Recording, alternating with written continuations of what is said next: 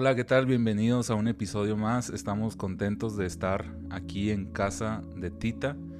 Eh, ¿Cómo está abuelita en esta tarde? Muy bien, gracias a Dios, muy bendecida porque estamos aquí en mi, casa y pues muy contenta. Así es, este, estamos aquí tomando un cafecito y, vamos a aprovechar el tiempo para platicar algunos aspectos. Eh, pues usted es una mujer de fe y quisiéramos pues comenzar eh, preguntándole eh, hace cuántos años que llegó a, la fe, al camino del Señor.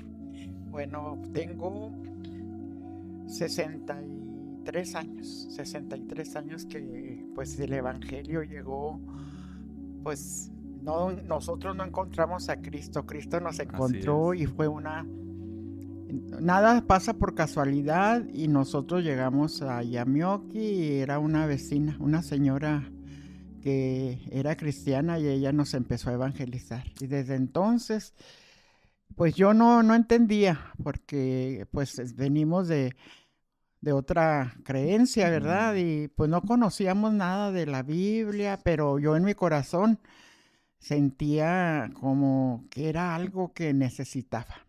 Hace 63 años y en ese entonces usted estaba en medio de una familia grande que, como usted dice, no tenían esta fe, tenían otras creencias.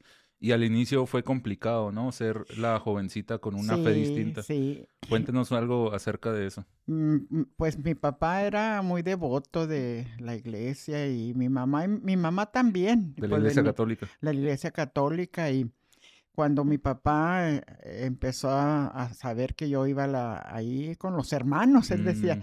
no, no quiero que vayas a esa con los hermanos.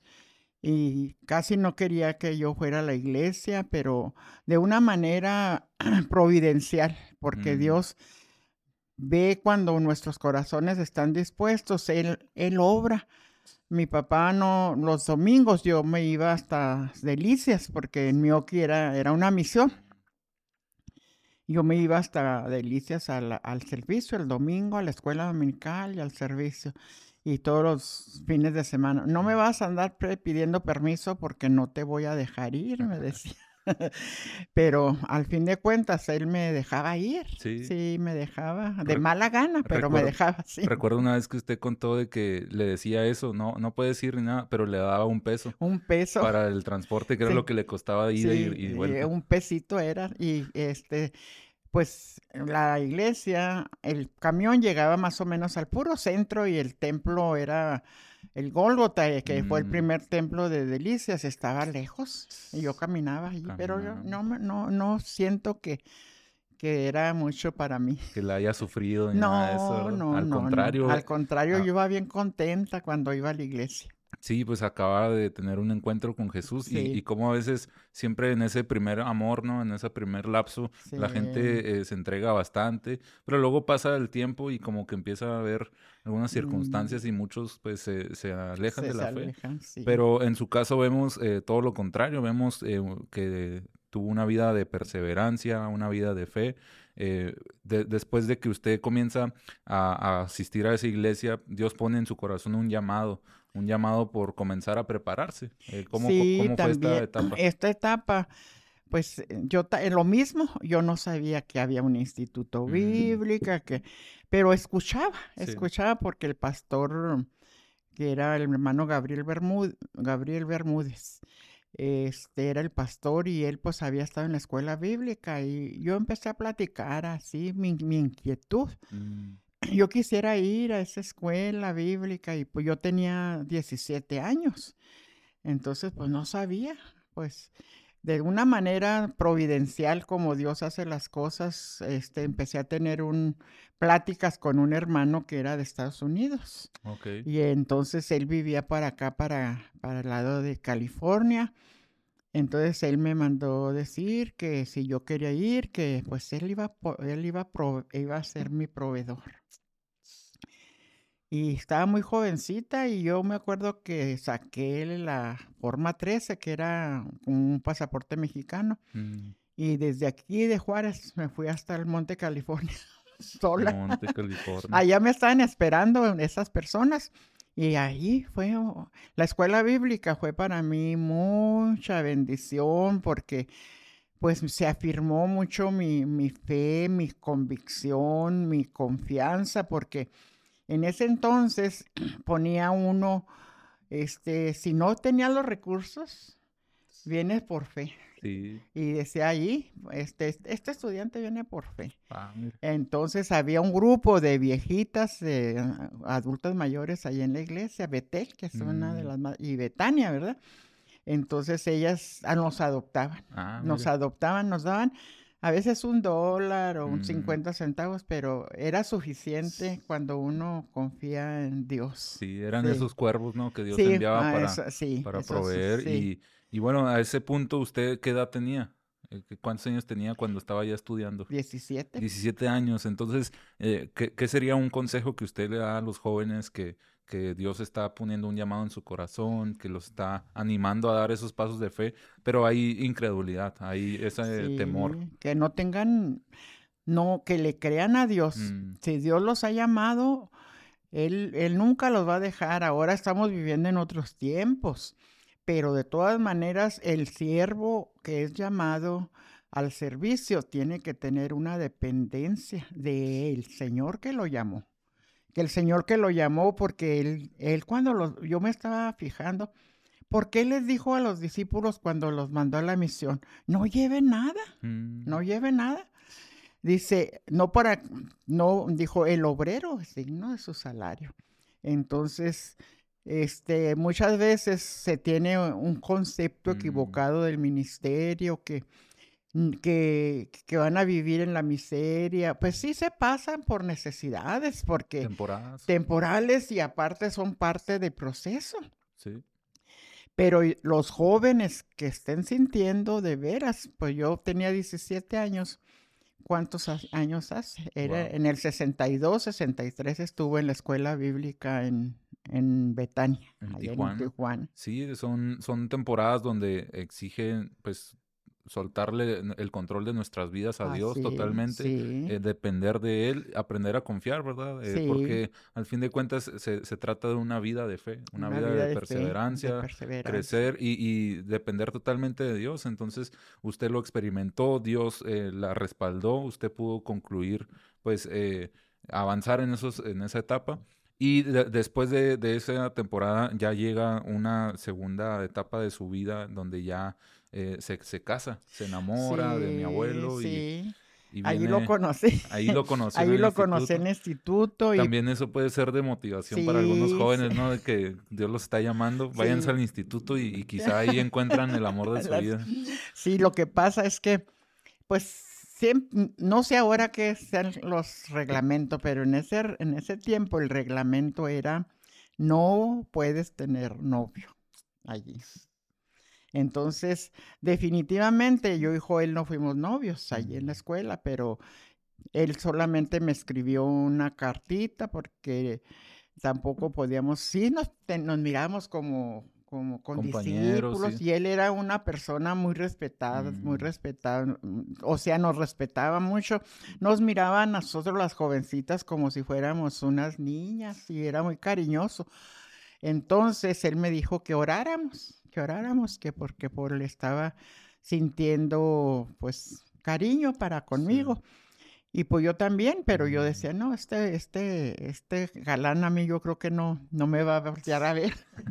y nada que sí, que era yo la, la, escogida. Entonces, pues ahí nos conocimos y, y, yo le platicaba a una joven. Yo sí tenía, no, no porque no estuviera enamorada, pero yo sabía que él era un hombre que tenía un ministerio muy mm. especial, muy especial.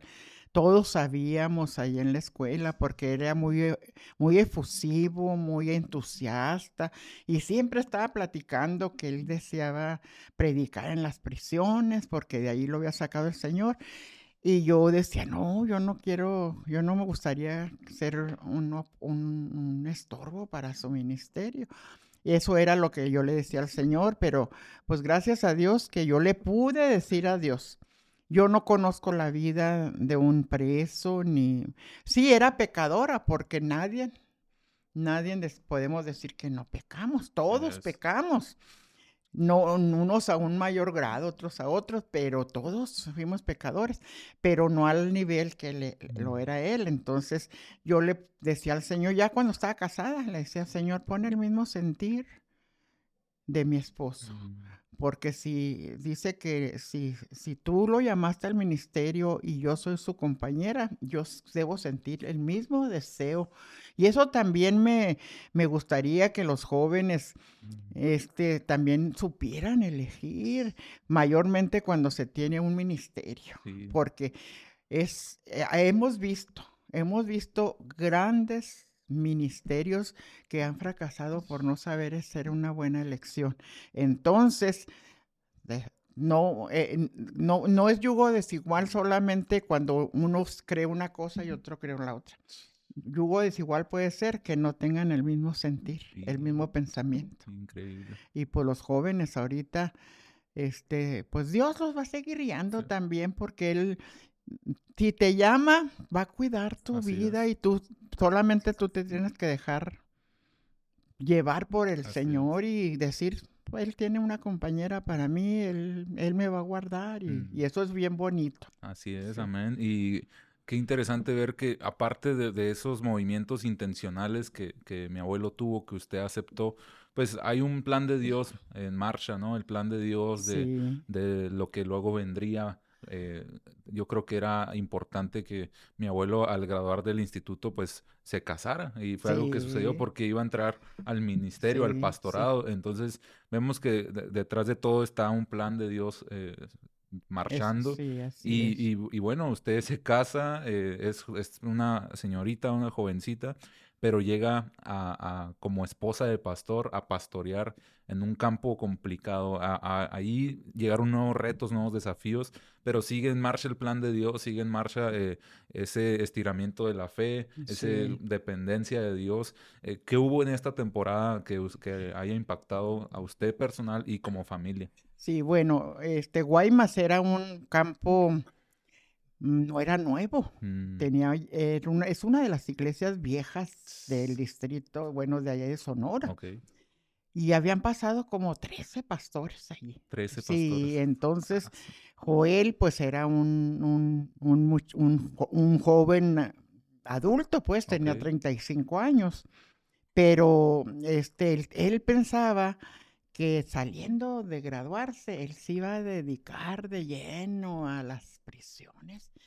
Y su mamá, su mamá fue una mujer de Dios. Mm. De, cuando él los, consagra, los, los consagran ahí en el altar, ella le dijo a Joel, deja todos tus planes, déjaselos a Dios y vas a ver, de Joel te va a guiar.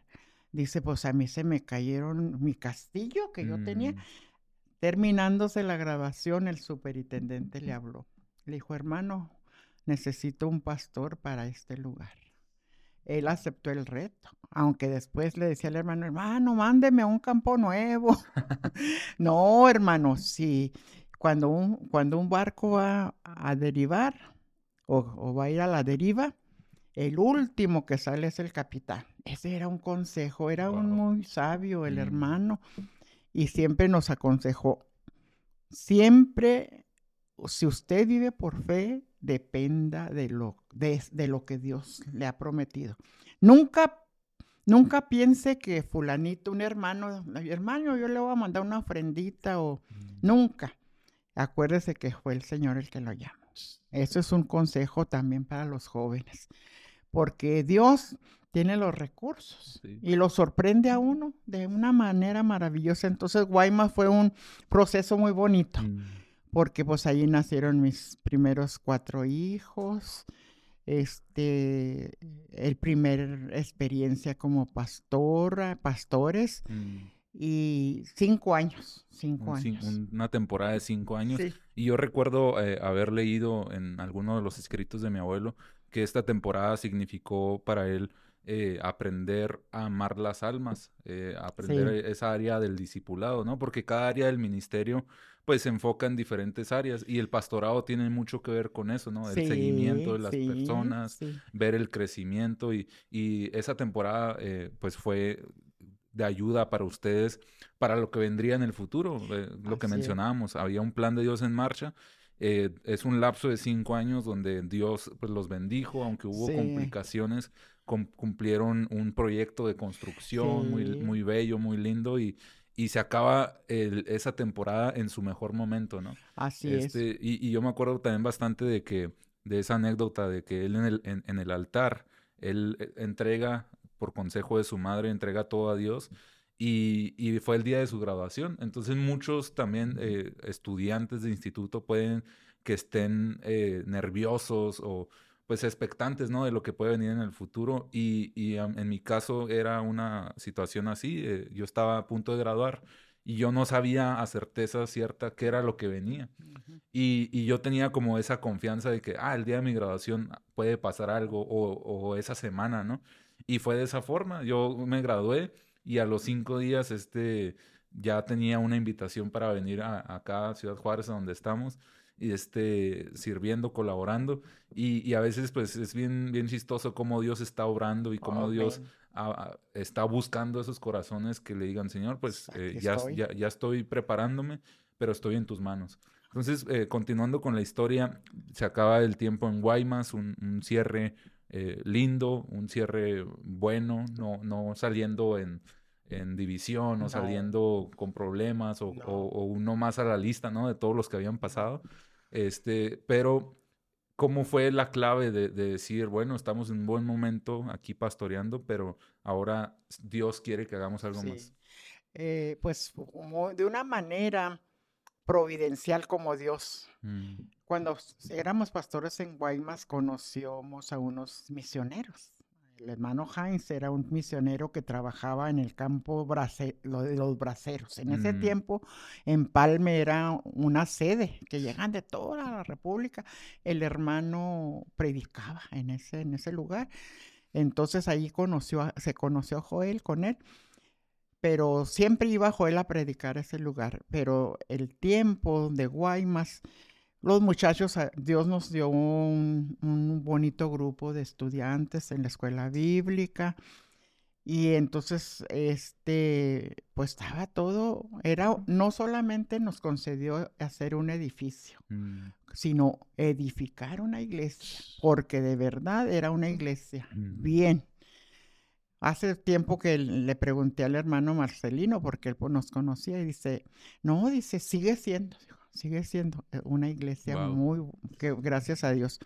Entonces, pues él se fue a un viaje a Guadalajara y yo estaba, estaba esperando a una de mi, a mi niña, a Idelet, y yo estaba en, un, en, un, en, en una de las recámaras y yo sentí una sensación como, no que diga, y oí la voz de Dios que me dijo, pero una sensación con una seguridad así. Dije, Joel viene con un proyecto que nos vamos a mover. Y exactamente así pasó. Entonces, le decían a mi esposo, déjela ella de pastora y, mire, está uno de los muchachos que la puede apoyar. Pero sabiamente, porque realmente yo tenía mis hijos chicos. Mm. Entonces él dijo, no, yo, yo no quiero tener un, no quiero tener una conexión con la iglesia. Yo quiero dedicarme completamente a lo y yo quiero que mi esposa esté conmigo en este inicio. Y pues Dios nos concedió movernos a Guadalajara. Guadalajara y allí él fue como su sede mm. de viajar. Guadalajara era una sede muy buena porque está, está muchos estados, Morelia, San Luis Potosí, Aguascalientes, la Ciudad de México, muy céntrico. Entonces él empezó una gira allí de, mm. de, su servicio y él fue nombrado capellán de, de, los prisiones. El primero que ha habido, yo no sé si hay ahorita, pero era el primero que hubo en, en toda la República. A, este punto ya Dios le concede, ¿no? Lo que había en el anhelo de su corazón de mi abuelo de predicar en las cárceles, eh, donde él había estado pues algunos años de su vida y un proceso muy, muy largo y complicado que él vivió y ahora estaba pues e, iniciando este proceso de predicar a, esa gente que se encontraba presa como él alguna vez estuvo y, y, ese mensaje de esperanza. Pero eh, continúa todo este proceso, eh, usted se mantiene ahí en, en, Guadalajara, la familia sigue creciendo, sigue creciendo, este, y se empiezan a enfrentar nuevos desafíos, ¿no? Nuevos desafíos con los hijos y, y, todo esto, pero usted sigue teniendo esa, esa mentalidad de dependencia de Dios, de confianza en la providencia de Dios. Entonces, ¿qué, ¿qué, qué, es lo que continúa en esta historia? Bueno, es como si fuera un capítulo, a lo mejor dice, no, es, son las crisis de la vida. Mm. En ese punto, este, Joel presentó un proyecto. Teníamos un, un, terreno que eran 10 hectáreas para el proyecto de ciudad de refugio. Mm. Y en ese tiempo, pues Joel ya era un ministro pleno ordenado y todo.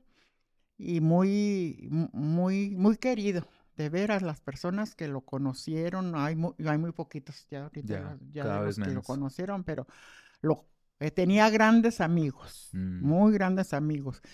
Pero como a veces en el ministerio también, es lo que les digo a yo los jóvenes, eso también, cómo se decepcionan tan rápidamente a veces de esas crisis, de esos problemas.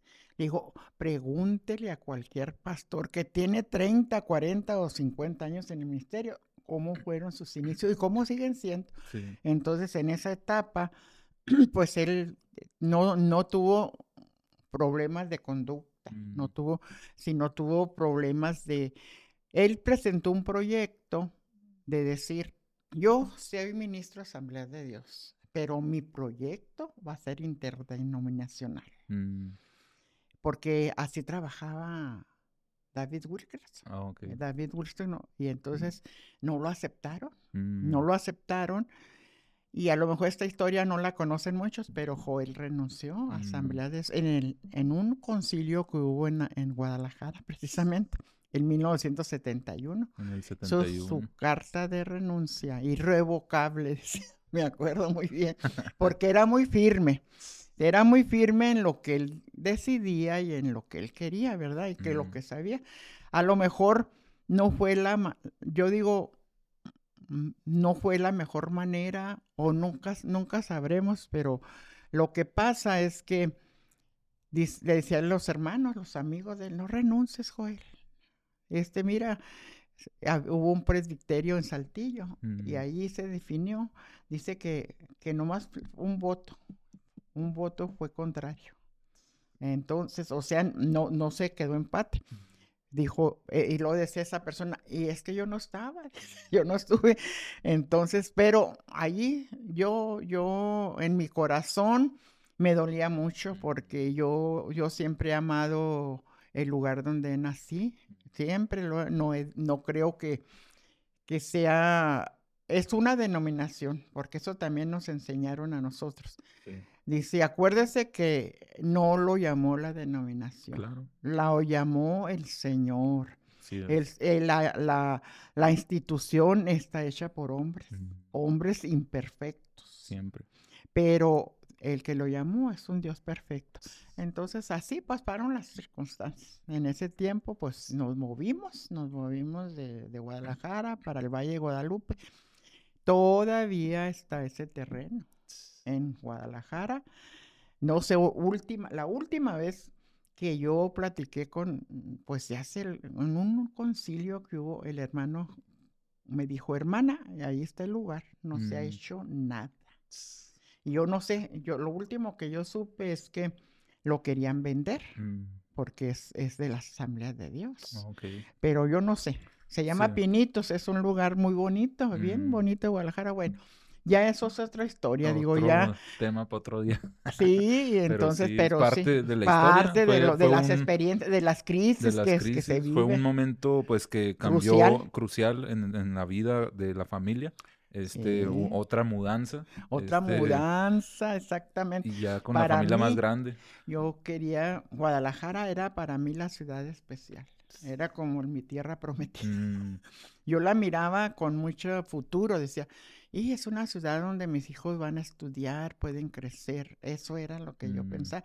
Entonces me cambié a un lugar, era una, un rancho, una población. Un pueblito. Un pueblito. Entonces todo cambió.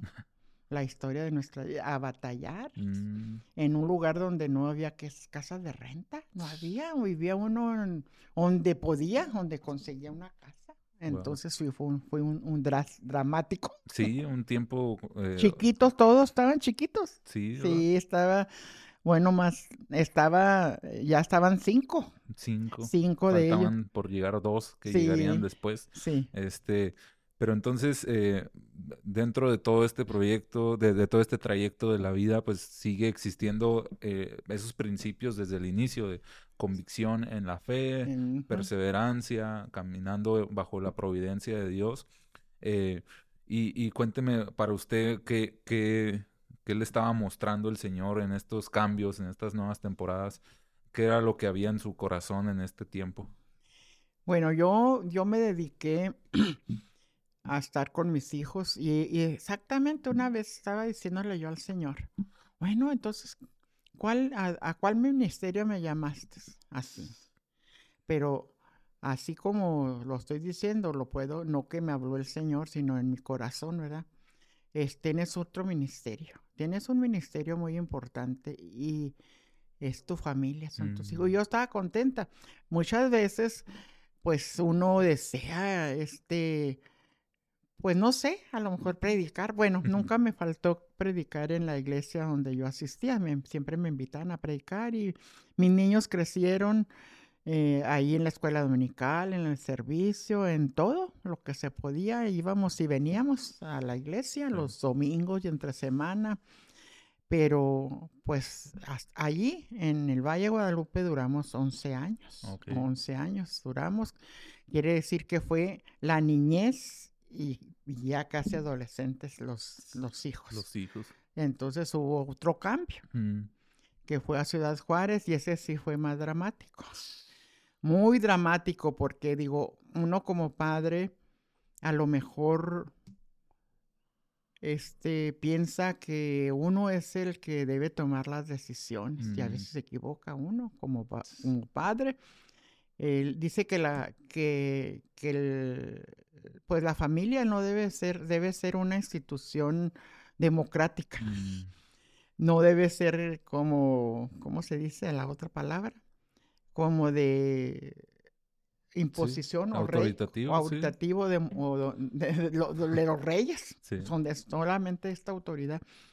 Entonces ya eran adolescentes mis hijos este Obed tenía yo creo 17. Mm, el mayor. Y luego Joad 15, Joelito 14 y de ahí para abajo. Los, los tu, papá y, Jonathan tenían 10. 10 años. 10 años. Entonces vivir en un lugar donde fue tu casa, allí mm. teníamos nuestra casa, Dios nos bendijo y nos dio una casa muy bonita, muy grande, el proyecto que teníamos también allí, pero venir a esta ciudad.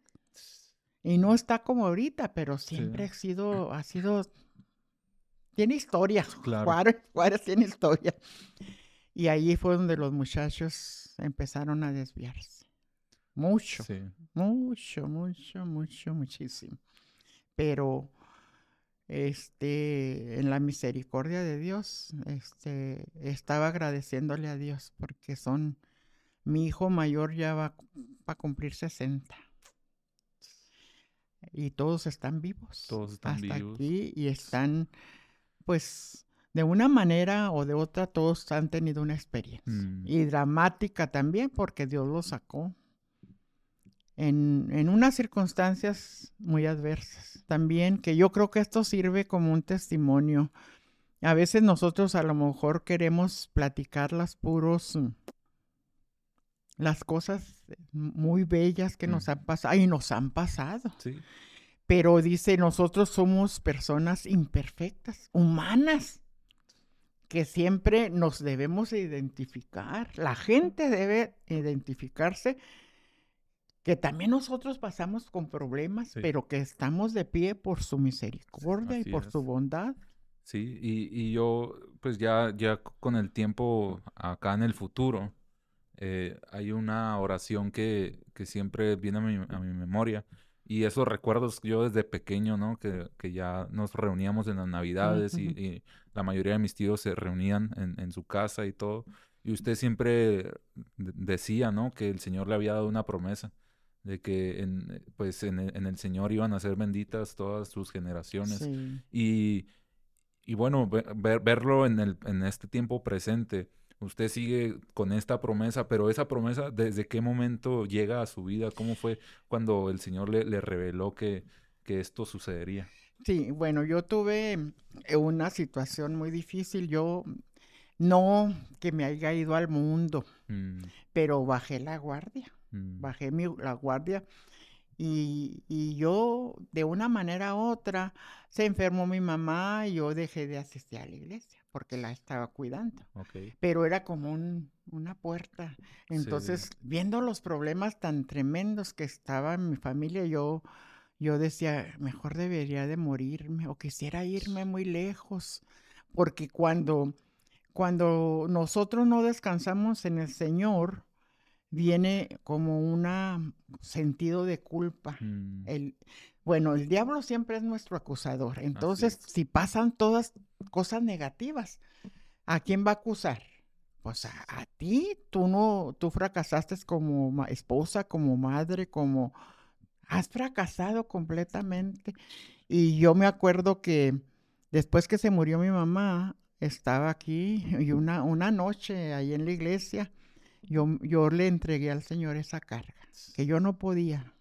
Señor, no puedo con esta carga, no puedo, Señor. Señor, aquí te la dejo.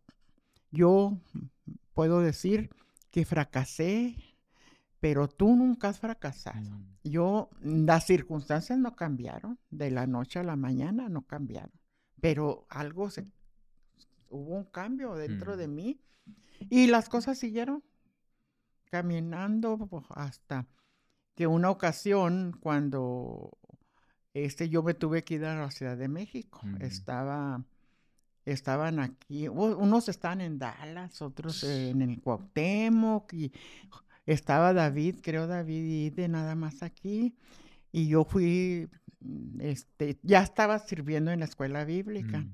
Fue otra etapa muy bonita de mi vida, pero en esa ocasión, pues tuve que ir a México a, a, cuidar una, una persona. Pero en esa, en ese, en ese lugar, yo estaba muy triste, diciendo, bueno, ¿qué va a pasar con mi familia? uno aquí, otro allá, más allá. Eso es lo que va a pasar, Señor. Mm. Y yo estaba con el Señor hablando y llorando allí en, mi cuarto.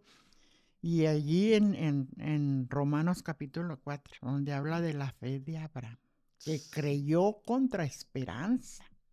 Decía que aún, no sé si en Hebreos o en allí es donde dice que él, cuando le pidió a su hijo, Primero creyó contra esperanza porque no, no era el tiempo de que tuvieran un hijo, pero cuando Dios se lo pidió, dice que Dios, él creía que Dios le podía levantar de los muertos. Entonces él dice en, en, que en él, que en Abraham tendrían benditas todas las, familias de la tierra. Y yo los, los recibí. Como el Señor, mi familia está en tu plan. Y las cosas empezaron a cambiar. Allá en México estaba cuando una me habló y me dijo, mamá, esta noche acabo de entregar mi vida al Señor. Así, ni en una iglesia, ni nada, en un lugar allí. Y así fue, pasó. Y mm. hasta la fecha yo sigo confiando y creyendo. Y he visto, no nomás mi generación, mis, mis hijos, tengo pastores y nietos. Mm que tú eres uno de los frutos de ese, de ese servicio y, que otros están viniendo y que van a seguir. Y otra promesa que ahora en estos días que he estado, que mi salud está quebrantada, allí alguien me mandó un escrito de Spurgeon tan bonito sobre el capítulo, un, un versículo que habla en Isaías. Yo, dice, hasta la vejez hasta las canas y lo repite como tres veces yo.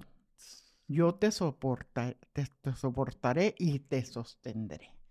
Entonces, eso me llenó tanto mi corazón porque dije, pues, tu promesa nunca ha faltado, Señor, y nunca nos ha faltado de verdad, de una manera, mm, no, una manera providencial siempre has cuidado de mi vida. Siempre me ha cuidado y nos ha cuidado. Sí, y bueno, yo, yo como viéndolo desde, desde el otro punto, desde la otra parte, ya siendo parte de, del, fruto de, de, esas promesas, de esa perseverancia, eh, pues me, me, llena de fe, ¿verdad? Saber que estamos caminando por un camino que, pues que ustedes abrieron el camino, de cierta forma. Yo he sido grandemente bendecido en ocasiones de que simplemente cuando a un profesor que me está dando clases y ve mi apellido, hace una pausa, me dice, eh, tu abuelita es Manuelita, eh, tu abuelo fue Joel, y, hace una pausa y, fue varias ocasiones, en, en, en algunas veces el salón entero ni sabía quién era yo ni nada, pero identificaban a, quiénes, quiénes son, fueron ustedes y quiénes son. Y de, esa manera ya, ya hay un contacto, ¿no? ya dicen, yo conocí a, tu abuelo, conozco a tu abuelita, ¿cómo estás? Salúdamela.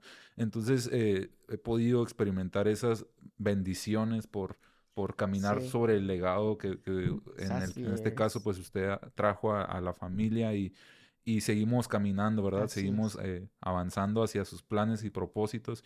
Y en lo que menciona después de esto, eh, usted pues ha sido ahora el presente un tiempo con sus complicaciones físicas y eh, quizá emocionales. Hay procesos que, que siguen en marcha y, y, esto nos enseña, ¿verdad? Que la vida de la fe pues es hasta el último de los días. Las pruebas pueden llegar, pero qué importante, ¿no? Tener esas firmes convicciones que desde el día uno ah. usted empezó a depender del Señor, eh, nos, nos enseña, nos muestra lo que es caminar en fe, eh, abrazar las promesas del Señor. Entonces, ¿cómo pudiéramos eh, ir concluyendo, dando un, un mensaje de, de motivación para personas que están en medio del camino de la fe y quizá en el presente están en una temporada complicada, ¿usted qué, recomendaría? Bueno, viéndome a mí todo esto que me estés entrevistando, este, no son cosas que yo he, dicho, que, ah, quisiera que me hicieran, no, porque todo lo que yo tengo está en un vaso de barro. Mm. Dice su palabra, para que la excelencia sea para Dios y no a nosotros, sino a tu nombre la gloria, porque realmente digo, Señor, no he sido una mujer es muy sobre, sobre, ¿cómo podré decir? Intachable. intachable, no, ha sido tu gracia, tu gracia y tu, tu amor y tu cuidado y tu misericordia que nos sostienes y que nos ayudarás ahora la eternidad. ¿Cuántas cosas nos vamos a, encontrar sorpresas? Porque el ministerio de Joel fue muy bendecido, muy bendecido. Y lo más importante es que allá el Señor no, no se acuerda más de nuestros, ni, ni, ni, ahorita, en este presente, nunca se acuerda de nuestros fracasos cuando nosotros venimos con un sincero corazón y nosotros decimos, Señor, tengo mis, mis altas y bajas, pero aquí estoy, dependo de tu gracia, de tu fortaleza, de tu ayuda y, Él dice, no te dejaré. Hasta las canas te soportaré. Hasta las canas a la vejez. No te voy a dejar, no te voy a desamparar. Y eso ha sido una, una, una promesa que la acabo de recibir en esta semana. Sí. El lloro puede durar la noche, pero el gozo viene a la mañana. Y, y nos habla de esa promesa, ¿verdad? Que aquí en la tierra pues va a haber tribulaciones, pero el Señor nos, nos mantendrá tomados de su mano.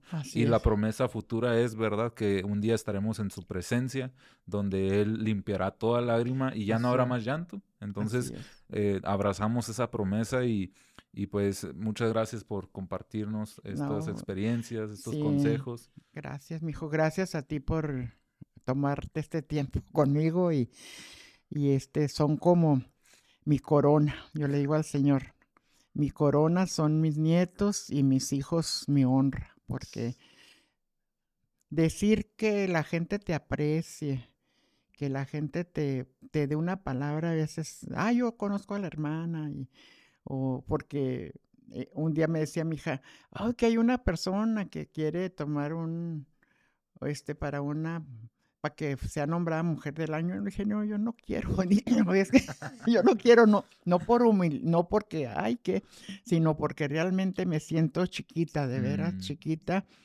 Y dije, pues si Dios se encamina las cosas, todas las cosas hay, pero yo me siento muy bendecida con la vida de, de ustedes, la vida de mi familia y esa promesa que, pues, hay muchas promesas para la familia.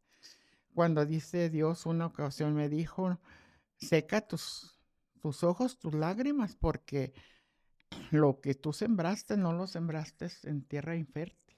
Yo traeré a tus hijos de lejos, de la cautividad donde han estado. Y promesas así que me... Mm.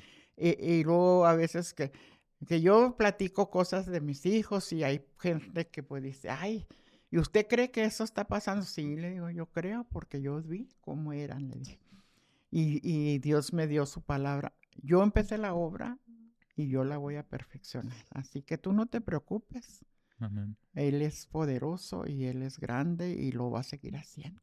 Eso es lo que creemos. en eso ponemos nuestra fe y, y pues eh, realmente eh, hasta este punto de su vida en el presente, yo sigo admirando que usted pues sigue caminando en fe, sigue predicando en la iglesia, eh, que de vez en tiempo eh, le toca compartir y, y siempre predica pues un mensaje claro, bíblico, que, que, eso demuestra, ¿verdad? Que usted no, o sea, usted ha, avanzado en la fe, ha, ha, acrecentado su fe en, en base a la experiencia y se sigue pues haciendo sus bosquejos y todo eso. Entonces eh, pues ha sido es, una bendición verdad es una bendición. Y estos últimos dos años y medio que pues he estado viviendo aquí en Juárez he disfrutado e, e, ese, esa oportunidad verdad de estar algo más cerca que pues en alguna temporada de mi niñez tuve pero después toda mi, mi adolescencia la juventud pues me tocó vivir muy lejos de usted y ahora pues estar aquí en la misma ciudad, estar, estar en la misma iglesia, pues es, es una bendición, ¿verdad? Y, y, soy grandemente bendecido por su vida, por su legado, eh, por su fe, ¿verdad? creemos que, que, seguimos avanzando y, eh, en base a ese legado y, y que muchas promesas pues eh, siguen en marcha, siguen cumpliéndose y, van a llegar nuevas, como lo que dice ahora que esta semana le, le, llegó esa promesa, pero pues ha avanzado el tiempo y, pues agradecemos a todos los que han escuchado o visto este episodio. Eh, yo, yo pues quisiera que mande un saludo a los que lo van a ver y a sus nietos, que uno que otro lo va a ver, yo creo también. bendiciones para las personas bueno, Dios me concedido esa bendición de conocer mucha gente, mm. que me conocen y los conozco desde Baja California, yo creo que hasta, pues, estuve en los tres distritos. Estuve en el distrito norte y estuve en el central. En el que no estuvimos fue en el sur. En el sur. Pero sí lo visitaron. Sí, pero sí lo visitamos y pues mi esposo este fue muy conocido por los hermanos, muy admirado y pues también dejó un legado, un legado que la eternidad lo va... Hay muchas personas que fueron bendecidas en la cárcel, que se convirtieron, que, que son cosas que, que nosotros no nos, no nos ha tocado ver y sí me ha tocado ver fruto de esos ministerios. Entonces, saludando a todas las personas que, que nos están viendo, que nos verán, a mis familia, mis, ni mis niños, mis nietos, que Dios los bendiga y los que estén en ministerio, échenle muchas ganas, hijos. Todavía hay mucho, mucho que hacer por el Señor. Dios va a usar sus vidas y los va a seguir usando de una manera muy especial. Y a mi Brunito yo le digo pastorcito. El pastorcito. Le da risa porque, digo, pues si es pastor, bueno, para mí como un niño, ¿verdad? Pastorcito, pero es, e, él, él me da clases de escuela dominical, fíjese. Los quiero mucho, los amo, los amo y les doy mis bendiciones todos los días. Las bendiciones como dijo, las bendiciones de nuestros padres de todo el tiempo allí van a estar con nuestras familias. Amén. Bueno, pues muchas gracias, Tita, y nos vemos a la próxima. Amén. La próxima otra vez vamos a hacer otro episodio. Sí, otro.